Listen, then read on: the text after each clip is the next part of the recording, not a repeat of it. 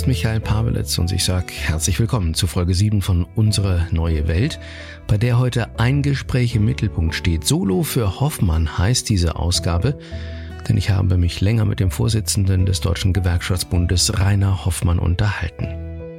Wir erfahren gleich mehr über seinen Blick auf unsere Arbeitswelt in Zeiten von Corona, auch dazu, wo aus Sicht des DGB dringend etwas getan werden muss. Aufgenommen haben wir das äh, Mitte Mai 2020, falls ihr diese Folge später nachhören solltet. Und ich kann schon jetzt vor allem eine Zusage ankündigen, die besonders Familien interessieren wird. Denn wir sprechen gleich auch über die Idee eines Familiengipfels.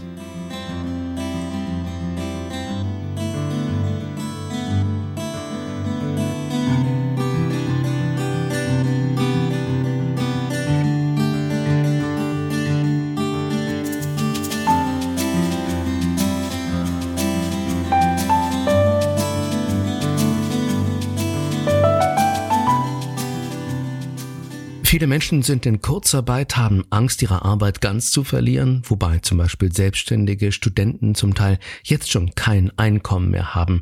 Eltern können nicht arbeiten, weil sie de facto keine Betreuung haben. Die Liste der Sorgen, die ist lang und es könnte sein, dass das ganze Ausmaß der Folgen noch über uns hereinbrechen und zur Katastrophe werden könnte. Mit einem Wort, die Situation wirkt beängstigend. Welche Möglichkeiten es gibt, mit den Gefahren für unsere Lebensgrundlage Arbeit umzugehen, darüber, aber auch über Lichtblicke und neue Möglichkeiten spreche ich jetzt gleich mit dem Vorsitzenden des Deutschen Gewerkschaftsbundes Rainer Hoffmann. Davor nochmal die Info für alle, die sich nicht so gut auskennen. Zum DGB, also Deutschen Gewerkschaftsbund, gehören acht Gewerkschaften. Ich versuche mal sie aufzuzählen. Bauen, Agrar, Umwelt, IG, Bergbau, Chemie, Energie, IVG, Eisenbahn- und Verkehrsgewerkschaft, Gewerkschaft Erziehung und Wissenschaft, IG Metall, Gewerkschaft Nahrung, Genuss, Gaststätten, Gewerkschaft der Polizei, Vereinte Dienstleistungsgewerkschaft Verdi, vielleicht die bekannteste, ja eine ganz schön lange Liste. Insgesamt vertritt der DGB damit sechs Millionen Mitglieder und ich freue mich, dass der DGB-Chef Rainer Hoffmann heute zum Gespräch ist bei Unsere neue Welt. Hallo, herzlich willkommen. Einen wunderschönen guten Tag, Herr Pawelitz. Da Sie gerade dieser Tage, ich will das nochmal betonen, wirklich einen vollen Terminkalender haben, ein Riesendankeschön, dass Sie hier dabei sind. Die Corona-Krise, die ist einschneidend. Das war von Anfang an, als das hier dann ankam, klar. Und das sieht man auch an der Politik. Die hat so reagiert nach dem Motto nicht kleckern, sondern klotzen, unter anderem, um die Folgen für den Arbeitsmarkt abzufedern. Besonders wichtig, Herr Hoffmann, ich denke mal, äh, das sehen Sie ähnlich, ist das Instrument Kurzarbeit. Was hat diese Maßnahme bisher gebracht? Das hat vor allen Dingen verhindert, dass wir einen Anstieg der Arbeitslosigkeit in dramatischer Höhe verhindern konnten. Mit Kurzarbeit sichern wir Beschäftigung in den Betrieben. Menschen werden nicht arbeitslos. Und wir hoffen alle, dass wir diese exorbitante Krise, die uns der äh, Virus bereitet hat, dass wir ihn rasch überwinden. Und die Unternehmen haben natürlich auch ein Interesse daran, ihre Beschäftigten zu halten. Wir wissen nicht genau, wann wir wieder in Normalbetrieb kommen werden. Das wird sicherlich eine Zeit lang dauern. Äh, aber dass die Arbeitgeber, dass die Unternehmen dann sich auf die Suche nach Beschäftigten machen müssten, äh, das wäre extrem schwierig beim Wiederhochfahren. Und wir hatten 2008, 2009 bei der internationalen Finanzmarktkrise gute Erfahrungen mit dem Instrument der Kurzarbeit gemacht. Wir hatten damals einen Einbruch unseres Bruttoinlandsproduktes, also der gesamtwirtschaftlichen Leistung von fünf Prozent. Das war die mhm. größte Krise nach dem Zweiten Weltkrieg. Äh, die Arbeitslosigkeit ist damals nicht durch die Decke gegangen. Die Arbeitsmarktsituation war relativ stabil. Das hatte unter anderem mit dem Instrument der Kurzarbeit zu tun, dass Unternehmen Beschäftigung halten konnten. Können Sie nochmal die Vorteile von Kurzarbeit erklären? Ja, also Menschen werden nicht arbeitslos und sie bekommen äh, Lohnersatzleistungen. Äh, auf Grundlage des Gesetzes äh, äh erhalten äh, Kurzarbeiter 60 äh, Prozent, Beschäftigte mit Kindern 67 Prozent. Wir haben viele tarifvertragliche Regelungen. Davon sind gut 40 Prozent der Beschäftigten betroffen, die geregelt haben, dass das Kurzarbeitergeld was gesetzlich festgeschrieben ist, ja. aufgestockt wird durch die Arbeitgeber äh, bis zu 80 90 Prozent, sodass die Einkommensverluste in dieser schwierigen Zeit für die Beschäftigten geringer sind.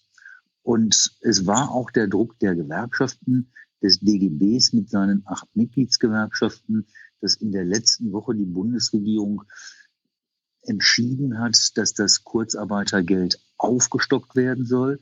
Wenn Menschen länger als vier Monate in Kurzarbeit sind, wird die Lohnersatzleistung 70 beziehungsweise 76 Prozent betragen und nach sieben Monaten dann nochmal ansteigen auf 80, 87 Prozent. Wir hätten uns gewünscht, dass diese Anhebung früher erfolgt mhm. wäre, weil das ist natürlich auch eine schwierige Situation, wenn der Konsum weiter einbricht aufgrund der Tatsache, dass Menschen ein deutlich geringeres Einkommen haben, äh, dann wird sozusagen die Wirtschaftskrise nur vertieft. Das wollen wir verhindern. Also es hat die Funktion, dass Menschen Lohnersatzleistungen bekommen, aber auch ihr Konsumverhalten aufgrund von deutlich niedrigem Einkommen nicht völlig in den Keller geht.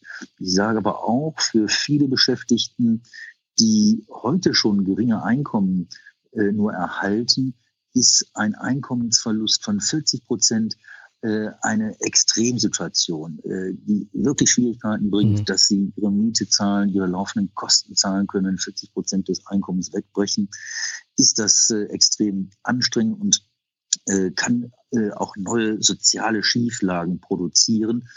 Und wir wissen noch nicht genau, in welchem Umfang die Kurzarbeit stattfindet. Wir haben mhm. viele Bereiche. Warum weiß man das nicht so genau? Ja, weil die Unternehmen haben 760.000 ähm, Unternehmen, diese Zahl ist ja exorbitant, haben Kurzarbeit angemeldet. Dahinter verbergen sich wahrscheinlich 10 Millionen Beschäftigte. Mhm. Das ist ein Drittel aller sozialversicherungspflichtigen Beschäftigten. Und wir wissen nicht, ob die Unternehmen nun zu 100 Prozent Kurzarbeit machen mhm. Oder nur zu 50 Prozent Kurzarbeit machen. Dementsprechend sind dann auch die Einkommensverluste größer oder kleiner. Wir sehen aber, dass wir bestimmte Branchen haben, die Gastronomie, der gesamte Tourismus, der ganze Kulturbereich, die machen Kurzarbeit null. Ja. Und da verlieren Menschen wirklich 40 Prozent ihres Einkommens. Die müssen aufgefangen, abgesichert werden. Deshalb ist die Anhebung des Kurzarbeitergeldes richtig, auch wenn sie zu spät kommt. Aber wenn Menschen länger dann als vier Monate in Kurzarbeit sind, dann werden die Verluste, die Einkommensverluste doch ein bisschen abgefedert. Mhm. Das ist erstmal richtig. Und ich kann an der Stelle nur sagen, da wo wir Tarifverträge haben, ähm, haben wir deutlich bessere Regelungen. Mhm. Aber Gewerkschaften sind immer nur so stark, um Tarifverträge dann auch durchzusetzen, äh, wie Menschen sich in Gewerkschaften organisieren. Und das merken viele, viele Bürgerinnen und Bürger draußen im Lande, dass äh, Gewerkschaften wirklich einen wesentlichen Beitrag zur sozialen Absicherung leisten können. Wird die Verdienstausfallentschädigung auch für Eltern erhöht, die, die voll arbeiten? Ich frage das mal vor dem Hintergrund, dass Eltern, die voll arbeiten, ihre Kinder in der Realität nicht in die Schule oder Betreuung bringen können. Denn es ist ja offensichtlich, dass die Schulen bis zu den Sommerferien nur auf dem Papier offen sind. Das sind ja nur ein paar Tage bis zu den Sommerferien, in denen die Kinder dann auch noch betreut werden müssen. Das heißt, auch Homeoffice ist eigentlich nicht denkbar. Und dann gibt's da noch eine Bedingung, dass der Urlaub aufgebraucht sein muss, um eine Verdienstausfallentschädigung zu bekommen. Und es gibt noch einen Deckel. Ähm, das bedeutet in der Realität, vielen Familien reicht das Geld nicht. Ähm, wie gehen Sie damit um? Das ist absolut richtig, äh, was Sie beschreiben. Äh, diese Menschen fallen nicht unter das Kurzarbeitergeld, äh, weil die Unternehmen ja keine Kurzarbeit machen, solange sie zur Arbeit gehen können sondern wenn pandemiebedingt beispielsweise jetzt die Kitas geschlossen sind, hm. die Schulen geschlossen sind, Eltern ihre Kinder nicht unterbringen können, äh, dass sie aufgrund dieser äh, Notlage nicht zur Arbeit können. Viele können in der Tat auch keine Homeoffice machen. Und da gibt es Regelungen im Infektionsschutzgesetz, äh, wonach ähm, Eltern, die aufgrund der Pandemie nicht zur Arbeit können, ähm, Lohnersatzleistungen in Höhe von 60 Prozent bekommen, mhm. allerdings nur für sechs Wochen. Äh, diese sechs Wochen sind jetzt so gut wie vorbei. Deshalb fordern wir den Gesetzgeber auf, dass A, die Bezugsdauer äh, verlängert wird, und zwar bis zu dem Zeitpunkt, wo Menschen dann wieder äh, arbeiten können, weil mhm. ihre Kinder versorgt sind. Und auch hier sagen wir, 60 Prozent wird nicht reichen. Das muss aufgestockt werden auf 80 Prozent. Äh, da sind wir in Gesprächen mit der Regierung und hoffe, dass wir da auch in den nächsten zwei Wochen äh, eine vernünftige Lösung hinbekommen werden. Stichwort. Das ist aber ein anderes, das ist aber ein anderes Instrument als die mhm. Kurzarbeit. Mhm. Wir haben die Regelung ansonsten über die Krankenkassen, dass Kinder Tagegeld, Krankengeld, wenn Kinder krank sind, die Eltern zu Hause bleiben müssen. Das ist aber eine andere Situation. Das hatten wir vorher schon die hilft aber in dieser schwierigen Situation nicht. Stichwort Gespräche mit der Regierung. So, in, in, in der öffentlichen Wahrnehmung, da, da gibt's einen Autogipfel. Die Wirtschaft meldet sich lautstark zu Wort. Auch die Gewerkschaften waren ja beim Autogipfel, da geht's um viele Arbeitsplätze, nachvollziehbar. Aber was ist der Kern unserer Gesellschaft? Das Auto oder die Familie? Anders gefragt, was halten Sie vom Familiengipfel?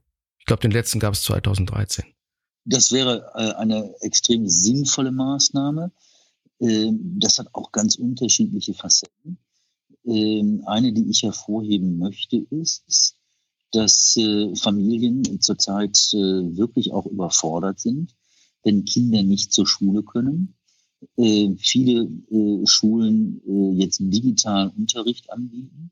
Das ist zwar ganz gut, aber wir erleben gerade, dass die soziale Ungleichheit in dieser Situation noch mal stärker wird weil viele Familien in beengten Wohnverhältnissen leben, äh, zwei oder drei Kinder haben, keine technische Ausstattung haben, dass die Kids ein iPad oder ein Laptop haben, um am digitalen Unterricht Da gab es ein bisschen Geld, glaube ich, ne? Da gab es ein bisschen Geld, aber diese 150 Euro mit Verlaub äh, für äh, technisches Equipment, da kommen die Menschen nicht weit mit. Und das ist äh, sozusagen äh, ein richtiges Risiko, dass die soziale Ungleichheit, die nach meinem Dafürhalten in Deutschland jetzt schon viel zu groß ist, gerade für einkommensschwache Familien, dass äh, Kinder äh, benachteiligt sind in unserem Bildungswesen, dass sich das weiter verschärft, das wäre eine ganz schreckliche Entwicklung. Und das wäre auch ein Thema, was beispielsweise auf einen Familiengipfel gehört. Wollen Sie sich nicht so einen Familiengipfel vorschlagen? Äh, ich kann, es kann gut sein, dass meine Kolleginnen da schon dabei sind, aber ich nehme Ihren Vorschlag natürlich gerne auf und wird äh, sofort äh, mit meiner Kollegin Elke Hanak, äh, die dafür zuständig ist, sprechen. Äh, und dann werden wir das äh, morgen sofort in unsere Agenda aufnehmen. Wenn die Kinder größer werden, dann brauchen sie eine Ausbildung. Welche Folgen der Corona-Pandemie sehen Sie zurzeit bei den Ausbildungsplätzen? Da scheint es ja auch ziemlich zu brennen, oder? da brennt fürchterlich. Da ganz, ganz fürchterlich. Auch hier haben wir den zuständigen äh, Minister Herrn Altmaier aufgefordert, die Allianz für Aus- und Weiterbildung, die wir vor Jahren ins Leben gerufen haben, äh, ganz rasch zusammenzuholen. Da sind wir auch der gleichen Auffassung oder der ähnlichen Auffassung wie beispielsweise das Handwerk. Viele Unternehmen, gerade kleinere und mittlere Unternehmen, sind in einer extrem schwierigen Situation, dass sie äh, erhebliche Liquiditätsengpässe haben, also ihre Zahlungsfähigkeit extrem eingeschränkt äh, ist, dass sie nicht wissen, wie sie über den nächsten Monat kommen. Und gerade in der jetzigen Situation zu entscheiden, dass ich für das nächste Ausbildungsjahr, was im August, spätestens im September beginnt, junge Menschen denn einstelle, ohne zu wissen, ob mein Unternehmen überlebensfähig ist, ob die jungen Menschen denn eine Ausbildung auch erfolgreich absolvieren können, äh, das ist eine extrem äh, schwierige Situation, wo ich alle Arbeitgeber auffordere, äh, jetzt nicht den Fehler zu machen, keine Ausbildungsplätze zur Verfügung zu stellen. Das wird für viele Unternehmen auch kein Problem sein.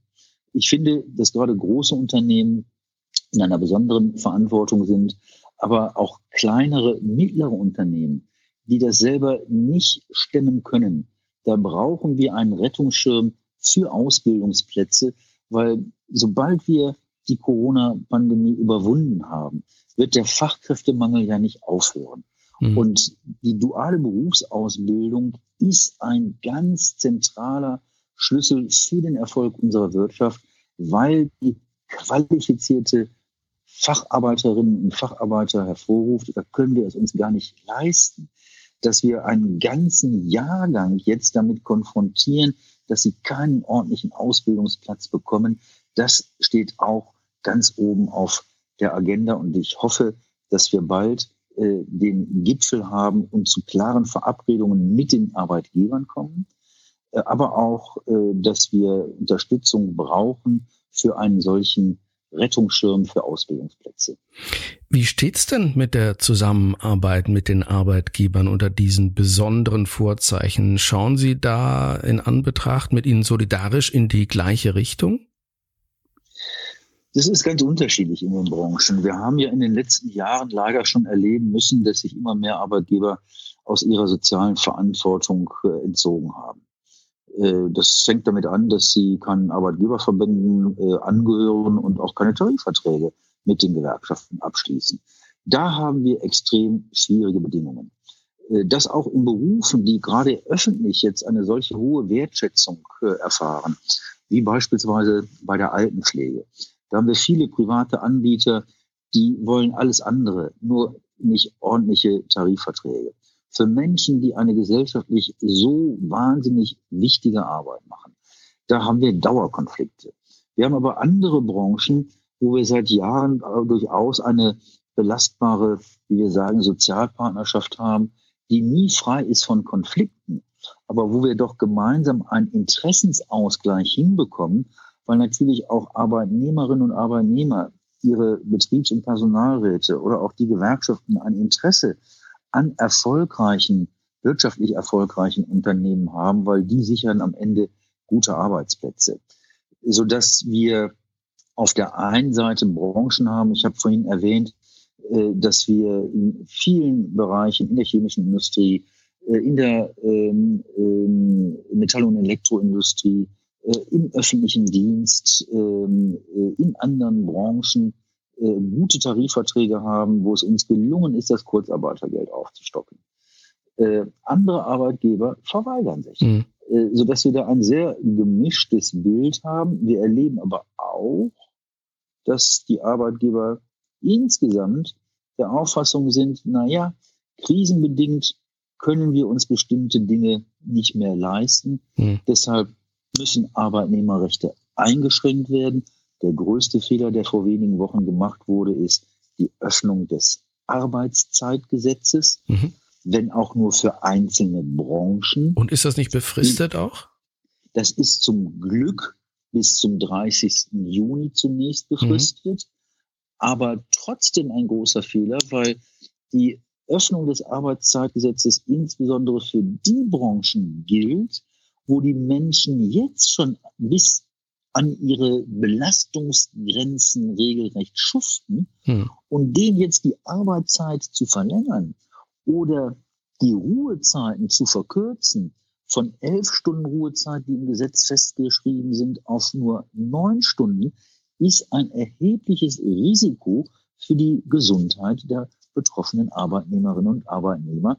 Und hier erleben wir schon, dass das, was die Arbeitgeber immer schon mal wollten, mhm. nämlich das Arbeitszeitgesetz zu schleifen, dass jetzt eine günst, dass sie meinen, das wäre eine günstige Gelegenheit, äh, das jetzt auch äh, Praxis werden zu lassen.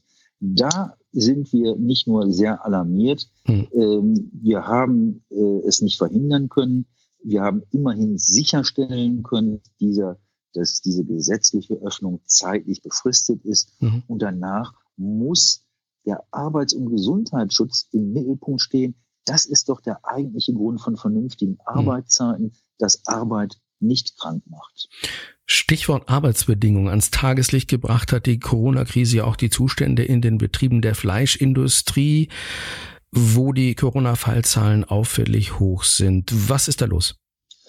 Das sind zum Teil Arbeitgeber, die soziale Verantwortung schlicht und ergreifend nicht kennen.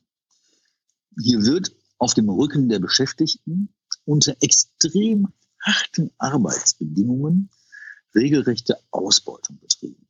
Wir erleben, dass gerade in der Fleischindustrie viele Menschen aus den europäischen Nachbarländern arbeiten. Das war viele Jahre lang, wurden sie als Werkvertragnehmer eingestellt. Das heißt, sie hatten noch nicht mal so einen ordentlichen Arbeitsvertrag. Die mussten zum Teil ihre Werkzeuge, Messer, mitbringen, um ihre Tätigkeit auszuüben. Von dem spärlichen Lohn, den sie bekommen haben, wurden ihnen dann auch noch horrende Unterbringungskosten abgezogen. Das war moderner Menschenhandel. Das kann man nicht anders äh, beschreiben. Der Bundesarbeitsminister, der wird ein Konzept vorlegen, hat die Kanzlerin gesagt. Was muss da Ihrer Meinung nach drinstehen? Da müssen drei Dinge drinstehen. Erstens müssen diese Menschen ordentlich entlohnt werden. Ihr Beschäftigungsstatus muss geklärt werden, damit sie anständige Löhne bekommen äh, und äh, diese Ausbeutung ein Ende hat. Zweitens muss viel stärker als bisher auf Arbeitsbedingungen und auf Arbeitsschutz geachtet werden, äh, weil gerade in solchen sensiblen Industrien, die ja nicht nur die Gesundheit der Menschen, die dort unter härtesten Bedingungen arbeiten müssen, gefährden, sondern wenn die Produkte dann auch noch äh, Risiken beinhalten für die Gesundheit der Konsumenten, das geht überhaupt gar nicht. Also, dass wir sowohl die Arbeitsbedingungen, die Entlohnung, aber auch die externen Effekte, die bei solchen äh, sehr sensiblen äh, Branchen wie die Lebensmittelindustrie und hier beispielhaft äh, die Fleischindustrie, äh, dass sie hier eine ganz besondere Verantwortung haben. Und es ist wirklich äh, eklatant, wie große Konzerne, das sind ja nicht die kleinen Schlachter um die Ecke, die gibt's ja kaum noch, sondern große Konzerne Profite ohne Ende einsammeln äh, zu Bedingungen, die Menschen unwürdig sind. Und da muss ganz klar ein Riegel vorgeschoben werden. Das heißt, man könnte in diesem Einzelfall vielleicht sogar was verbessern. Können wir auch diese Krise zum Anlass nehmen, Neues zu probieren, Neues zu wagen, manches besser zu machen? Jede Krise hat eine Chance, auch wenn viele Menschen heute unmittelbar viele Sorgen haben, Nöte, Ängste haben, ist ihr Arbeitsplatz überhaupt sicher? Äh, hat diese Krise doch gezeigt, wo auch Schwachstellen äh, in unserer Gesellschaft liegen, die ja mit einer der reichsten Volkswirtschaften auf diesem Globus ist. Und dass wir jetzt erleben, dass die Heldinnen und Helden der Arbeit ähm, so wertgeschätzt werden, äh, dass sie äh, Applaus bekommen, da sage ich, das ist prima. Aber das reicht nicht. Sondern wir müssen die Lehre aus dieser Krise nehmen, mitnehmen, dass diese Menschen zukünftig vernünftig bezahlt werden, dass sie vernünftige Arbeitsverträge haben, äh, keine Befristungen, äh, dass sie ordentliche Arbeitszeiten haben äh, und dass sie vor allen Dingen ordentliche Löhne bekommen, von denen sie dann auch halbwegs gut leben können. Wir erleben im Pflegebereich aber auch im Gesundheitswesen insgesamt, dass die ganze Privatisierung, die wir in den letzten Jahrzehnten erlebt haben, doch überhaupt nicht zu einer Qualitätssteigerung äh, unseres Gesundheitswesens beigetragen hat. Technisch, medizinisch, glaube ich, sind wir durchaus Spitzenniveau im internationalen Vergleich. Aber die Personalausstattung in den Krankenhäusern, die Personalausstattung in den Pflegeeinrichtungen ist so auf Kante genäht, mhm. dass die Menschen unter extremen Belastungen arbeiten und ein Pfleger, der mit 20, 22 Jahren anfängt, äh, nach zehn Jahren aufhört, weil er sagt, diese Belastung bis zum Ende meiner Erwerbszeit halte ich gar nicht durch. Die Jobs müssen deutlich attraktiver gemacht werden, weil heute sichtbar wird, sie leisten äh, enorm wichtige Arbeit. Sie sind, wie man neudeutsch sagt, systemrelevant. Systemrelevant sind nicht nur die Manager und Banker, sondern sind die Menschen, die täglich den sozialen Zusammenhalt organisieren. Und zu, zum sozialen Zusammenhalt gehört doch, dass Menschen im Alter äh, eine gute Pflege haben, mhm. äh, dass Menschen, die krank sind, äh, eine ordentliche Behandlung äh, in unseren Krankenhäusern haben, äh, und dass die Privatisierung äh, doch einfach nur den Kostendruck enorm erhöht hat, dass outgesourced wurde ohne Ende, die Qualität für die Beschäftigten und zum Teil aber auch für die Patienten kein bisschen besser geworden mhm. ist. Hier müssen wir öffentliche Daseinsvorsorge, sagen wir dazu, müssen wir die Konsequenz ziehen, die ist uns mehr wert und da muss auch besser bezahlt werden. Und damit bedanke ich mich sehr für dieses ausführliche Gespräch. Das war Rainer Hoffmann, der Vorsitzende des Deutschen Gewerkschaftsbundes. Herr Hoffmann, vielen, vielen Dank, dass Sie die Zeit genommen haben. Ich danke haben. Ihnen. Kommen Sie gut durch die Zeit. Und bleiben Sie gesund. Sie auch. Bis bald. Bis bald. Tschüss. Tschüss.